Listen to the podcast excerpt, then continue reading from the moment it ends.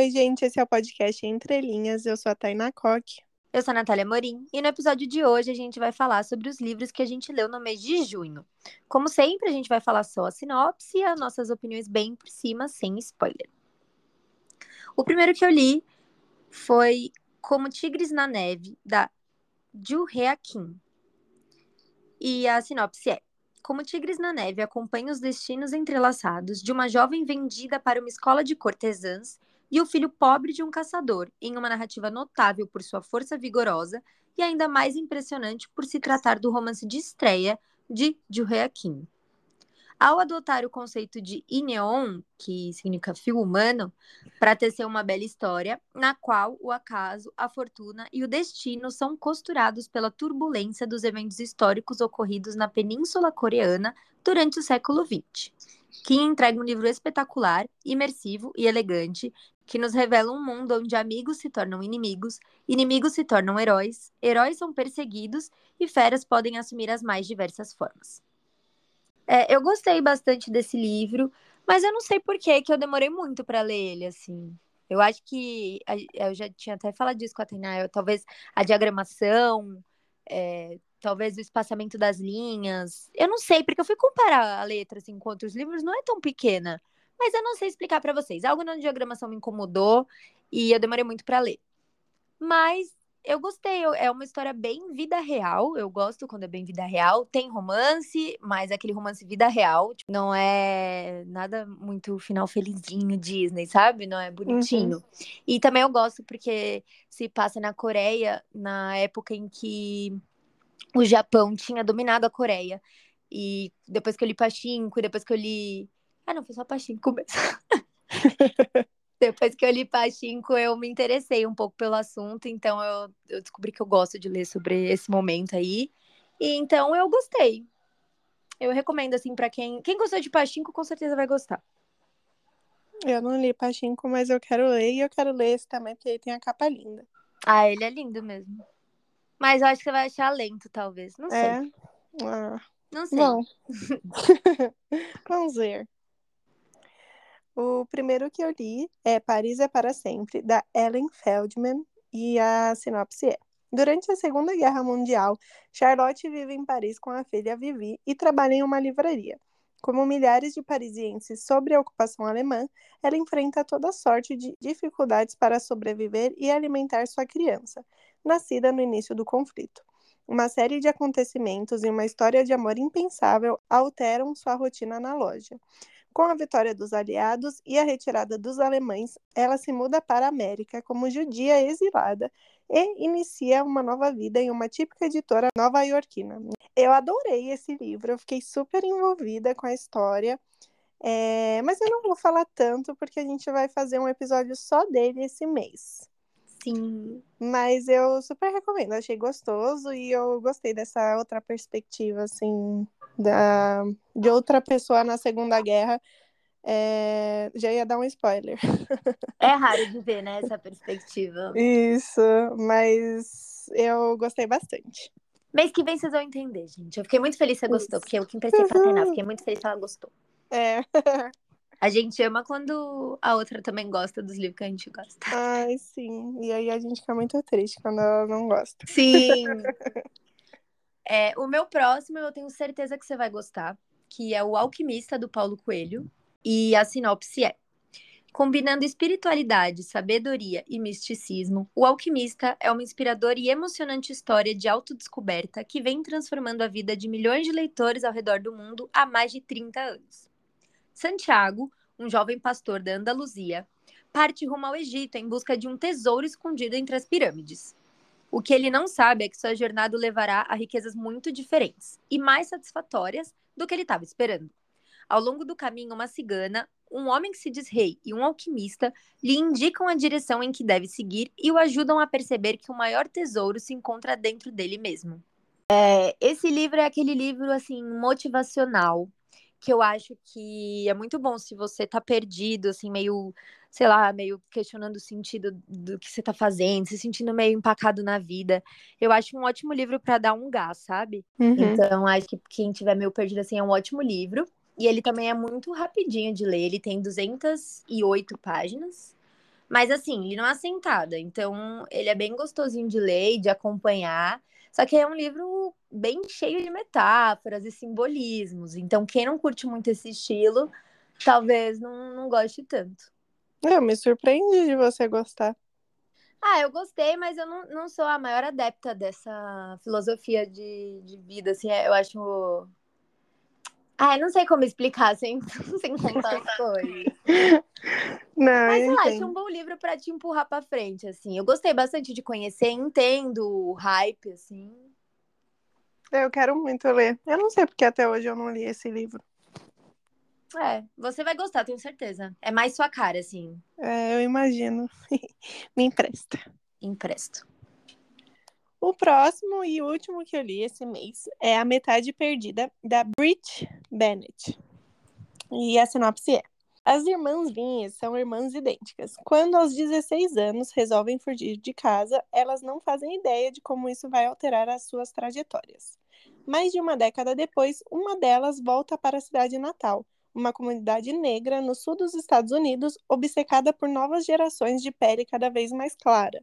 E o choque não poderia ser maior, porque ela não apenas chega sem a irmã, mas com uma criança, uma criança de pele muito escura. Para as gêmeas, a separação não significou apenas o rompimento de um laço sanguíneo. Elas se encontram em pontos muito distantes em uma sociedade racista. Enquanto uma se casa com um homem negro e é obrigada a retornar ao lugar onde escapou tantos anos antes, a outra é vista como branca e o marido branco não faz ideia do seu passado.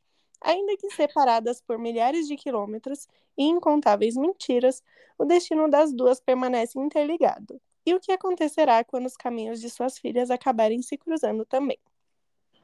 Eu li esse livro e eu não sabia direito sobre o que se tratava.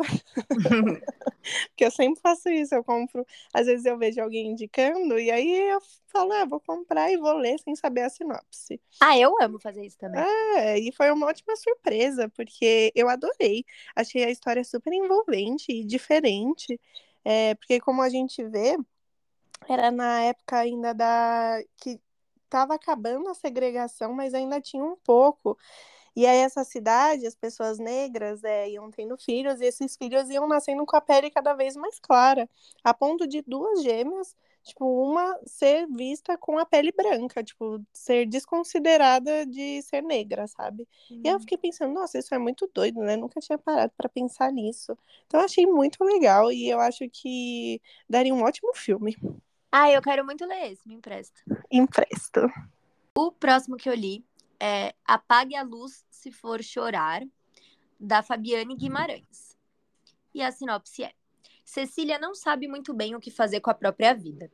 Depois de mudar de Brasília para o Rio de Janeiro, a jovem ainda não conseguiu encontrar um emprego nem organizar seu futuro.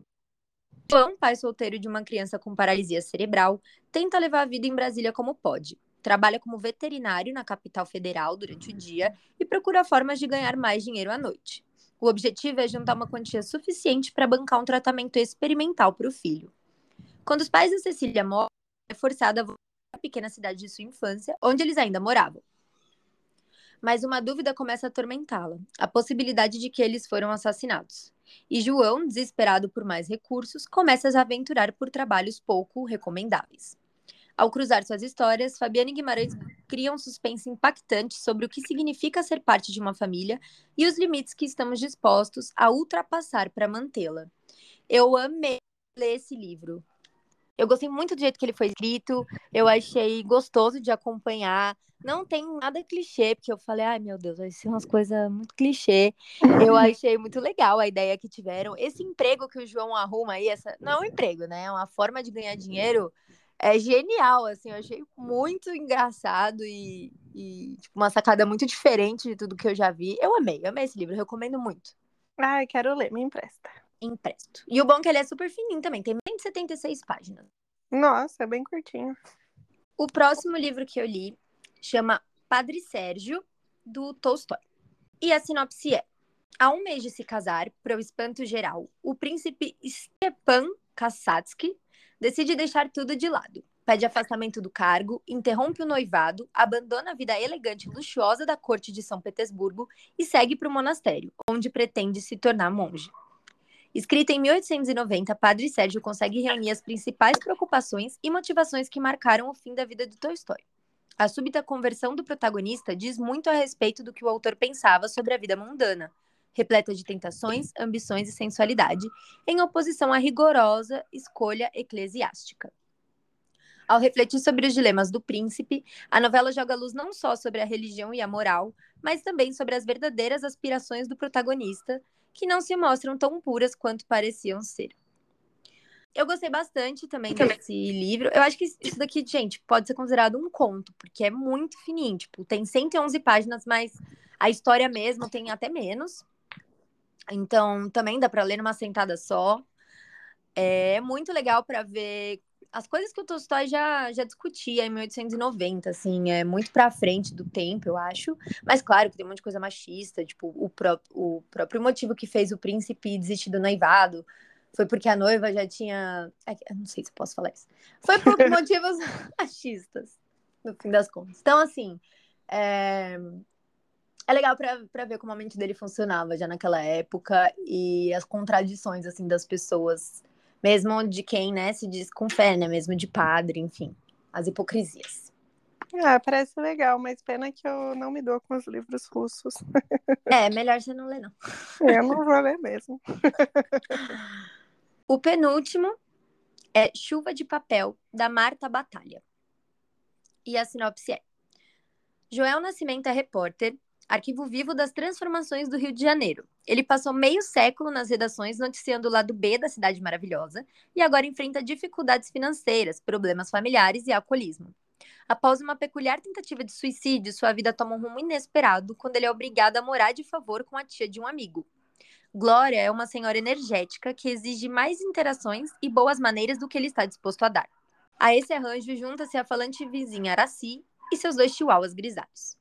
Da convivência inesperada e pontuada por atritos corriqueiros, emerge um companheirismo que preencherá o vagar das horas. À medida que Joel se ambienta à nova rotina, ele se verá diante de uma última história formidável e sabe que deve contá-la. Passado e presente se alternam nesse romance entremeado da crueza da vida marginal e de dissabores afetivos. É, eu gostei desse livro. Eu achei que mostrou um lado do, do Rio de Janeiro que é mais realista, assim, vamos dizer, e talvez até um tonzinho mais pessimista junto. É, eu acho que tem que deixar muito avisado que tem muito gatilho de suicídio o livro inteiro. Isso é importante, tanto se você for sensível quanto a isso, melhor você não ler. Mas eu adoro quando tem senhorzinhos rabugentos, assim. Ele, eu não sei se ele. O Joel é um senhor, mas as duas eu não, não falo a idade, né? Eu imagino que tem ali entre uns 60 anos, enfim. Eu sei que é todo mundo meio rabugento, assim, e eu gosto muito desse tipo de história. Então, eu achei muito legal também que eles começam com problemas, mas depois todo mundo meio que se apega e de uma forma tipo, que ninguém demonstra muito, mas demonstra com, com atos, assim, sabe? Então, Uhum. eu achei fofo, mas não amei, igual eu vejo a galera falando por aí. Acho que eu gostei, mas não me apeguei tanto assim. Esse Joel é uma pessoa terrível, então. Ah, então nem vou ler. É, ele é uma ele não, não, terrível, assim. É, ele é, ele é meio terrível, assim. Então, você fica meio, sabe, meio com ranço dele às vezes. Sei lá, não me apeguei tanto assim, mas.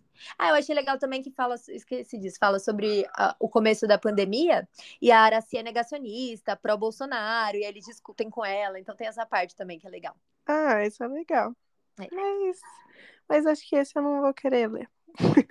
Eu achei a capa linda, mas aí você falou que é mais ou menos, então. É, eu acho que eu daria 3,5. Ah, não. De 5, não de 10. Não, sim, eu imaginei. O último que eu li foi O Meu Pé de Laranja Lima, assim, bem atrasada, do José Mauro de Vasconcelos. E a sinopse é: Lançado em 1968, trata-se de uma história fortemente autobiográfica que demonstra a mão de um escritor experiente, ciente do efeito que pode provocar nos leitores com suas cenas e a composição de seus personagens. O protagonista Zezé tem seis anos e mora num bairro modesto na zona norte do Rio de Janeiro. O pai está desempregado e a família passa por dificuldades. O menino vive aprontando, sem jamais se conformar com as limitações que o mundo lhe impõe. Viaja com a sua imaginação, brinca, explora, descobre, responde aos adultos, mete-se em confusões, causa pequenos desastres. As surras que lhe aplicam seu pai e a sua irmã mais velha são seu suplício. a ponto de fazê-lo querer desistir da vida. No entanto, o apego ao mundo que criou, felizmente, sempre fala mais alto. Só não há remédio para dor, para perda. E Zezé muito cedo descobrirá isso. A alegria e a tristeza não poderiam estar mais bem combinadas do que nessas páginas. É, esse, para quem já leu Só é para Todos, o Zezé me lembra muito a Scout, porque gosta de arrumar uma confusão, mas é muito bonzinho, sabe? Uhum. Mas não leva desaforo também. O Zezé é muito essa, essa criança. É, pontos que eu gostei muito. O negócio da imaginação do Zezé é muito legal. É, ver como uma criança imagina e brinca assim com a imaginação é muito fofo. O negócio com o pé de laranja lima é a coisa mais fofinha do mundo. Eu amei essa parte. Eu amei essa discussão de que o livro tem, assim, de, de bater em criança e como isso é importante mexe com a, com a criança. Então, achei um ponto muito legal de ler. Mas eu acho que coloca umas cenas de tristeza muito exageradas, assim, só pra você chorar horrores, sabe? Tipo, força Uhum. um pouco a mão, tem um força a mão. Mas você chorou É, então, derramei duas lagriminhas, gente. Sabe quanto tempo fazia que eu não derramava? muitos anos. Mas é isso, mas eu gostei bastante. Eu, eu acho que é uma história que mexe com você de qualquer forma, sabe? Ah, eu fiquei curiosa pra ler. Eu acho que você ia gostar, sim. É, acho que eu vou ler sim. É fininho, né? Você falou. Tem 232 páginas. Ah, é pequeno. É, então. E ele é bem gostosinho, assim, de acompanhar. É, assim, é meio, meio triste. Umas coisas meio terrível, assim. É que o Uhum. final eu achei muito exagerado. Uma coisa que acontece quase no final. Tipo, eu chorei com- um pouco antes, assim. Aí no final eu Uhum. falei, ai, gente, não precisava. Ai, meu Deus. O que será? O menino vai morrer. Ah, eu achei meio cor púrpura nesse sentido, que vai enfiando um Ah. monte de coisa que você fica meio, nossa, mas precisava de tudo Uhum. isso, sabe? Sei. Ah, mas eu acho que eu vou ler sim. Eu acho que você vai gostar. Então, esses foram os nossos lidos do, de junho. Contem pra gente o que, que vocês leram esse mês, o que, que vocês gostaram, se vocês conhecem alguns, algum desses que a gente falou. Isso, e se quiserem indicar livros pra gente ler também, o Instagram e o TikTok é arroba Entrelinhas Podcast. Então é isso. Um beijo, até o próximo episódio. Um beijo!